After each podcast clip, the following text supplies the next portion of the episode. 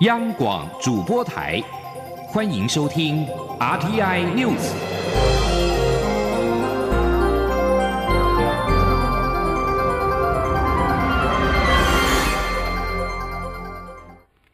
各位好，我是李自立，欢迎收听这一节央广主播台提供给您的 RTI News。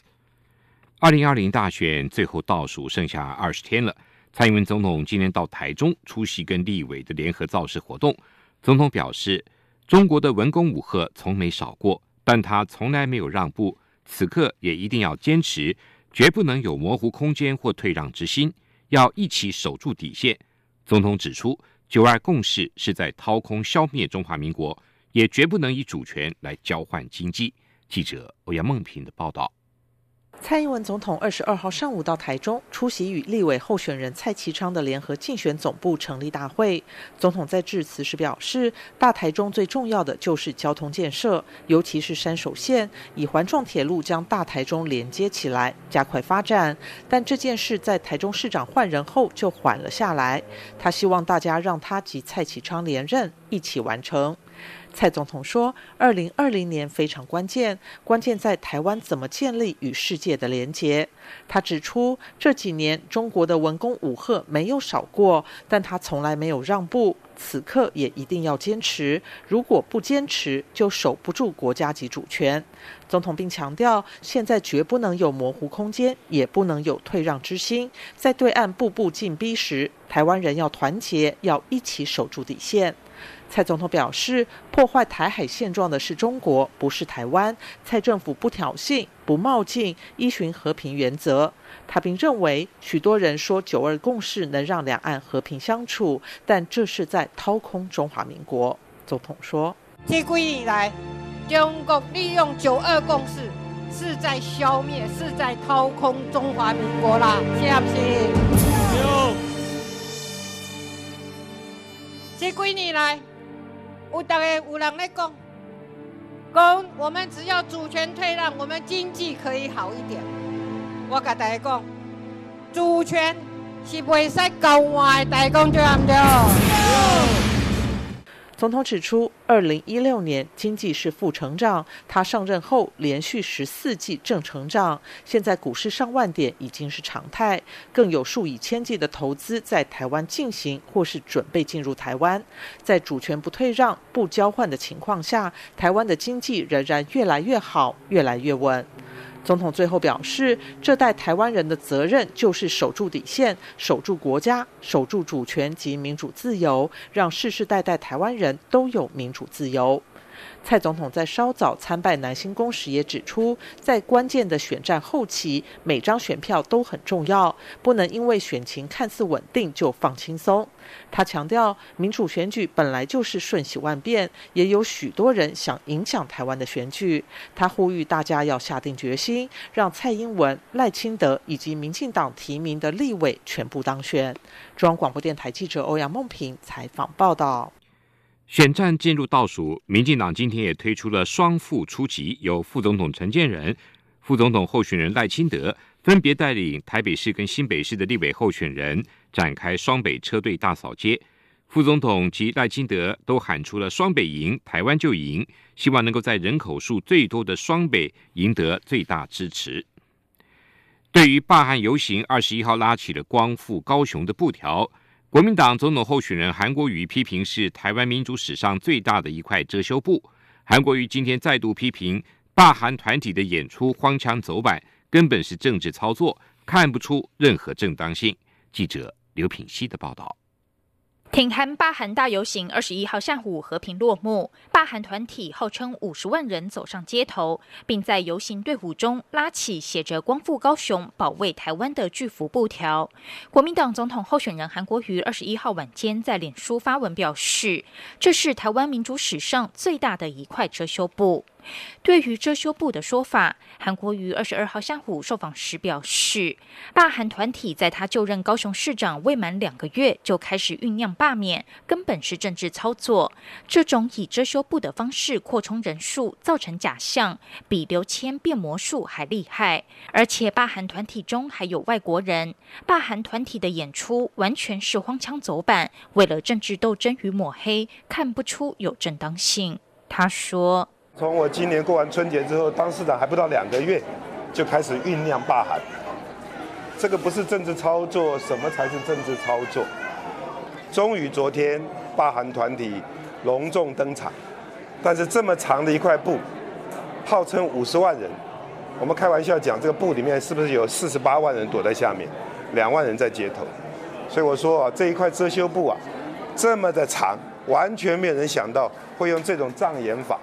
对于立委王金平是否会帮忙站台，韩国瑜指出，他非常尊重王金平。王金平担任立法院长多年，跟王金平相处过的立委，对他都有一份敬重之心。此外，韩国瑜也证实自己元旦时将在台南参加升旗典礼。他表示，两千三百万中华民国国民都应该热爱自己的国旗与国家，因此今年特别选在台南举办升旗典礼。韩国瑜二十二号下午陪同新北市泸州区立委候选人黄桂兰出席宝宝爬行比赛活动。韩国瑜致辞时重提他的“六六六”育儿证件与长照证件，强调政府未来一定会尽最大力量照顾下一代以及发展长照事业。韩国瑜也在现场抱起两名小婴儿一起合照，其中一个不断嚎啕大哭，让韩国瑜有些手足无措，引来现场一片笑声。央广记者刘品熙在台北的采访报道：面对二零二零总统大选，双北大票仓是蓝绿必争之地。国民党总统候选人韩国瑜今天也再度走访双北，参拜霞海城隍庙。他表示，他今天来参拜，带着虔诚的心，期待未来台湾民主政治更清廉、更贴近基层人民的需要。二零一九全国博物馆论坛北区的部分今天登场。文化部长郑丽君特别出席聆听，并针对论坛与会者所提出的建议一一回应。对于各界关注博物馆在人才培养和留才遇到挑战，郑丽君提出了解方，将充实博物馆专职人力，并且确保一定比例的研究人员，并将培育任用升迁的良性循环生态，改变金字塔型的人事结构，建立专业人才的发展体系。记者。陈林信宏的报道：文化部举办二零一九全国博物馆论坛，二十二号在北区的论坛是最后一场。文化部希望借由博物馆论坛，邀请大众共同思考二十一世纪博物馆的发展。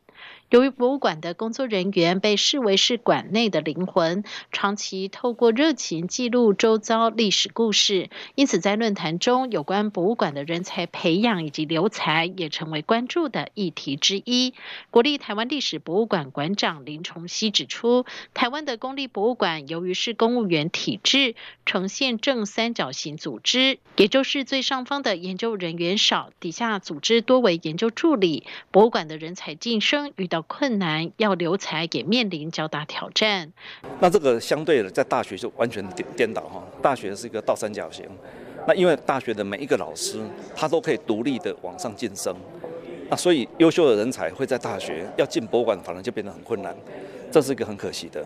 文化部长郑丽君针对论坛中各方所提出的问题也一一回应。他表示，文化部认同推动博物馆人员的在职进修体制，由文化部结合大学跟相关馆所设计不同职涯阶段的在职训练，也鼓励到国内外专业进修。他表示，文化部也注意到，在机关型博物馆非公务人力编制的很多人员受限，无法使用出国预算，几乎得不到任何的出国和受训的机会。未来文化部希望能够松绑，建立博物馆在职人员的进修。另外，也会进一步和全序部协商，打破博物馆的金字塔型的人事结构。郑丽君说：“我们希望能够充实博物馆专职人力，确保一定比例的专业研究人员。”并且要来协调博物馆专属的人员的规范，啊，能够创造对研究人员培育、任用、升迁，啊，良性的循环的生态，来改变金字塔型的人事结构啊，那么建立专业人才啊发展的体系。那这一件事情做不做得到？有关人才发展体系哈，我们在文化基本法里面已经有定定哈，啊，可以文化部主管机关来定定专业人员任用的制度。另外，郑丽君也提出，未来文化部要检讨预算补助的模式，透过沙河实验计划来下放预算补助，让博物馆可以尝试发展自我的可行性，避免营运破碎化。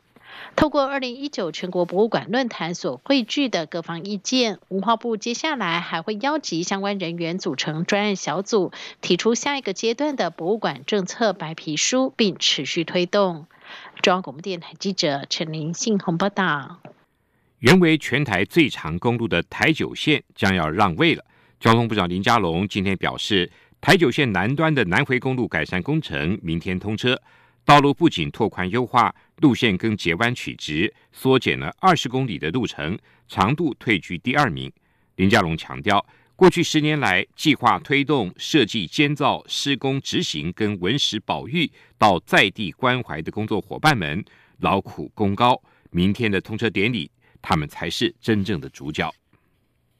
为了兼顾高龄就业的权益跟运输业缺员的需求，交通部严拟有条件的放宽大型车职业驾照的年龄上限，规划由现行的六十五岁延长到六十八岁。预计最快明年年中上路，预估每年增加三千人。交通部表示，为确保交通安全，规划构想方案也有运输业管理配套措施，包括从业驾驶时间原则限日间时段，驾车时间采较现行更为严格的规定，每天的总驾驶时间以八小时为限，连续驾车三个小时至少应该有三十分钟休息。休息时间如果采分次实施者，每一次应该不得少于十五分钟。香港民间团体今天下午在中环举行集会，声援在中国新疆被关押的维吾尔人。有参与民众直指支持这场集会，是因为担心今天新疆，明天的香港。但是傍晚因为有人拆下附近的五星旗，引发了警民冲突。综合香港媒体报道。民间团体下午在中环爱丁堡广场举行声援维吾尔族人权集会。事前，警方核发不反对通知书，大约一千人到场参与。根据报道，出席者表示，参与这场集会就是因为担心香港将来会成为新疆。目前，香港的人权状况越来越差，已经失去了法治，像是警察执行勤务时不出示证件，让港人担心可能会随时失踪。另外，也有出席者表示，如果港人不让全世界知道新疆的情况，香港将来要是出事，国际都不会理会。法国耶诞节假期二十一号展开，但是反对退休制度改革的大罢工行动仍然在持续。法国国铁班次减半，部分车站出现拥挤人潮，耶诞假期的观光旅游业也受到影响，营业额大幅下修。法国总统马克宏也拟大幅修改退休金制度，包括废除法国国铁等单位员工的特别制，引发至今超过两个星期的全国大罢工，铁公路等交通运输瘫痪。尽管法国总理菲利普在耶诞假期的前夕接连两天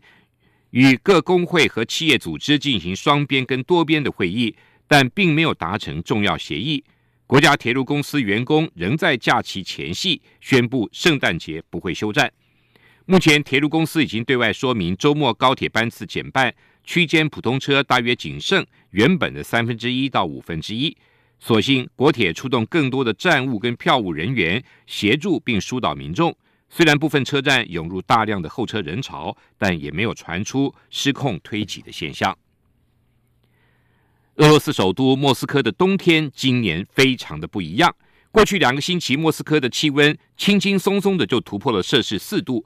下周预料将会高达摄氏七度，跟往年的冬天动辄是零下六度有着天壤之别。白雪不见踪影，滑雪场的大门深锁，甚至连树上都冒出了春天的新芽，远比往年早了三个月以上。俄国总统普京一直不愿意承认人类的活动跟全球暖化有关，但是他已经明白全球暖化可能对俄罗斯带来的灾难性后果。普京表示，俄罗斯的暖化速度比地球其他地方高了百分之二点五，对国家而言，这个过程非常的严重。俄罗斯是全球数一数二的碳排国，有五分之一的土地在北极圈内。在莫斯科国立大学的花园内，杜鹃花、雪花莲跟番红花都已经开始萌芽。园丁总管杜班游客告诉发行社，以前从来没有看过这样的景象。以上新闻由李自立编。